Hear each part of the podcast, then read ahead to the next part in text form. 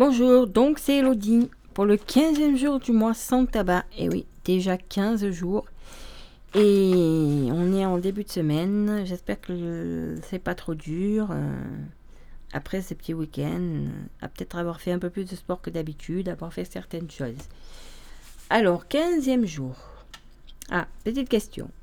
Est-il vrai que l'on grossit quand on arrête de fumer? Alors, la nicotine continuant le tabac diminue l'appétit, augmente les dépenses énergétiques et ralentit le stockage des graisses. Il est donc possible de prendre un peu de poids quand on arrête de fumer.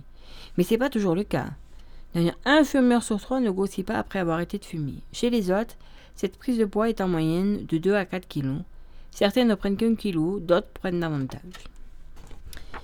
Est-ce que les substituts nicotiques limitent la prise de poids? Oui.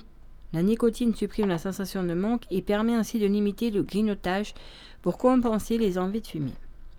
Les substituts nicotiques peuvent aussi avoir un effet sur le métabolisme et permettent donc de prendre moins de poids. 35% des fumeurs arrêtent sans grossir. Doit-on faire un régime quand on arrête de fumer? Pendant l'arrêt, il n'est pas souhaitable de faire un régime pour maigrir et de s'imposer aussi une une autre source de stress.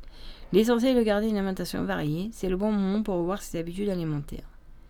L'arrêt du tabac permet de retrouver des saveurs que l'on avait oubliées. Comment bien manger tout en se faisant plaisir Par exemple, avec la fabrique à menu, donc, que vous trouverez sur internet, fini la panne d'aspiration. découvrez gratuitement des idées de menus de saison variés pour manger équilibré toute la semaine, en accord avec le repère nutritionnel du programme national nutrition santé. Chaque famille d'aliments est représentée afin d'assurer un bon équilibre nutritionnel, féculents, fruits, légumes. Les menus proposés sont personnalisables selon les goûts le nombre de personnes, le temps disponible.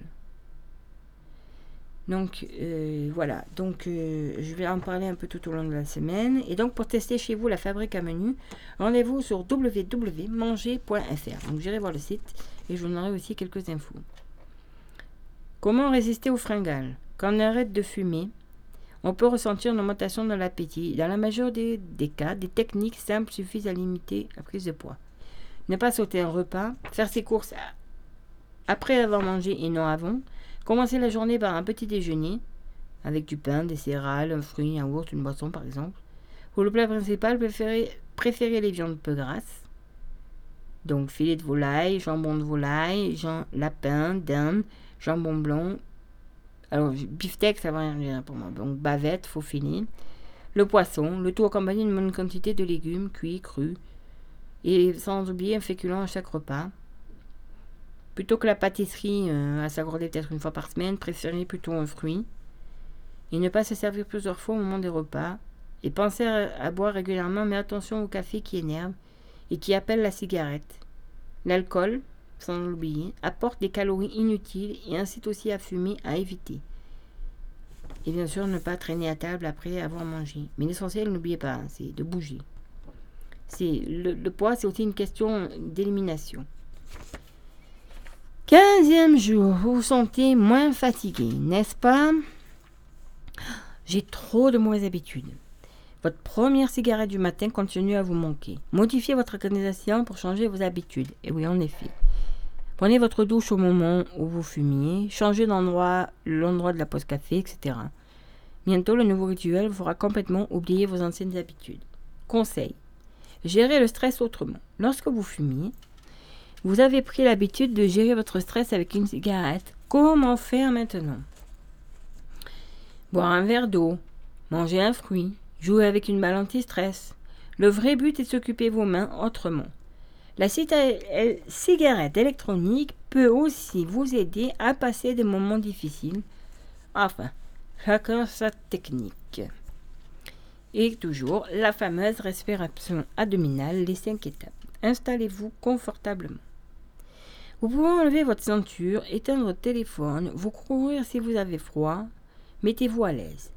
Vous pouvez être allongé, assis ou même debout. Détendez-vous, décroisez vos jambes, posez vos pieds bien à plat. Ancrez dans le sol, fermez les yeux. Inspirez.